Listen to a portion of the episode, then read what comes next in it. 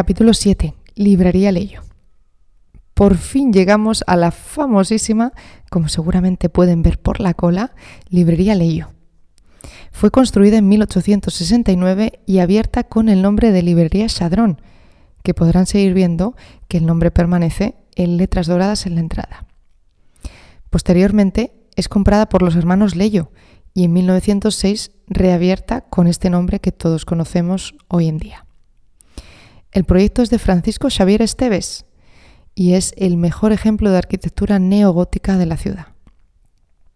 Ya saben que esta tendencia de los neos fue un movimiento arquitectónico a través del cual se recuperaban elementos originales de cada época y eran actualizados en el momento presente. En este caso podrán ver muchos elementos reminiscentes del gótico manuelino, como se conoció aquí el gótico en Portugal empezando con el arco Tudor que marca la entrada principal, las flores de lis que verán creando cajetines decorativos que marcan el nombre de Leyo Irmão, el gran ventanal central en la primera planta. Ya sabrán que el gótico era el estilo de los grandes ventanales, Dios para ellos estaba en la luz. A sus lados también podrán ver dos hornacinas cerradas o terminadas en arco colompial, dentro de las cuales verán dos figuras femeninas, dos alegorías, las artes y las ciencias. Encima de ellas, dos círculos con tréboles grabados, los cuadrifolios, y coronando la fachada, una triple altura de arcos rematados por los pináculos, aquellas molduras triangulares que estilizaban aún más la altura de las iglesias góticas. Además del estilo de los grandes ventanales y de la luz, el gótico es el estilo por antonomasia de la verticalidad. Si por fuera ven bellísima esta librería, imaginen que el interior no se queda atrás. Está trabajado todo con maderas nobles para realizar las estanterías y las mesas donde se colocaban los libros. Mantiene también los clásicos rieles por donde se movían los libros a través de carritos y escaleras. Y como elemento central, una escalera maravillosa realizada en voladizo que se abre y se vuelve a cerrar sobre sí misma. Coronando el techo del primer piso de Leyo, verán una vidriera colorida al más puro estilo gótico. Si entran, fíjense en un detalle muy particular.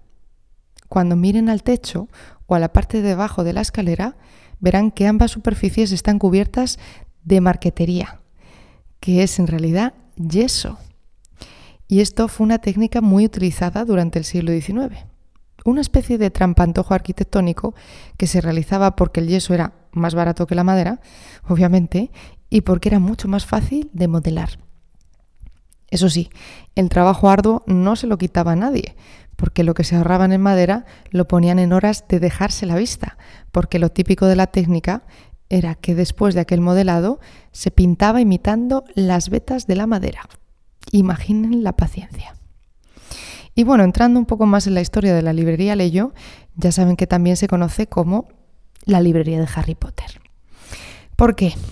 Bueno, lo primero es que J.K. Rowling, la autora de la saga, estuvo viviendo en Porto durante dos años y parece que de aquellos paseos sacó muchas ideas, porque esta librería sirvió de inspiración para algunos elementos que salen en la sala. En 2016 decidió volver a la ciudad para presentar la continuación de la saga de Harry Potter. Y claro, a partir de ahí la librería se hizo mundialmente conocida. Llegaron los primeros fans, rastreando aquel rumor que decía que Rowling se había inspirado en elementos de ello. Y bueno, siguieron llegando gente y gente hasta que básicamente la librería empezó a tener cola y básicamente la gente entraba a hacer fotos. Hasta tal punto dejó de vender libros el dueño que estuvo a punto de cerrar un año después, hasta que se le ocurrió la brillante idea de empezar a cobrar entrada para entrar en la librería. Es el sistema que funciona hoy en día. Ustedes compran la entrada, que son 5 euros, se ponen en la cola y después entran. Y si luego quieren comprar un libro, les hacen un descuento con este precio de la entrada. El otro día un turista me preguntó, oye, ¿cuánto están hinchados los precios de los libros en Leyo? Pues básicamente 5 euros. Así que comprarán un libro a precio normal, solo que con el quita y pon del ticket. Y bueno, seguramente verán que tenemos unas colas tremendas todo el día. Así que les voy a contar muy bajito cuándo hay que venir. Tienen mediodía, entre la una y las tres, que hay menos gente, o a última hora. Cierran a las siete, así que estén aquí sobre las seis, seis y cuarto con el ticket comprado. Espero que todo el mundo me haya oído y que guarden el secreto. Y bueno, ahora, la gran pregunta. ¿Es verdad que hay elementos en Leyo que salen en las películas de Harry Potter? Pues si me atengo a la historia oficial, no. Estos meses de confinamiento han dejado mucho tiempo a su autora, que ha afirmado en su Twitter que nunca visitó Leyo y que no la conocía antes de escribir Harry Potter.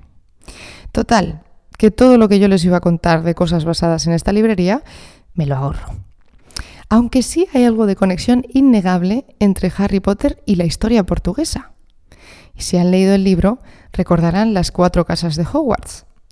Gryffindor, Hufflepuff, Slytherin y Ravenclaw. Quizás si son un poco más frikis, recuerden que el nombre de pila del fundador de la casa Slytherin, que eran los magos malos, era Salazar Slytherin. Salazar, Salazar. ¿A alguien le puede sonar este nombre de Salazar?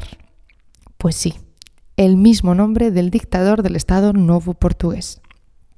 Y ya saben que volviendo a Harry Potter, Salazar Slytherin es el malo malísimo de la saga, que quiere crear una sociedad fascistoide en la que se quiere cargar a la mitad de la población, los muggles, que él llama también de manera despectiva sangres sucia.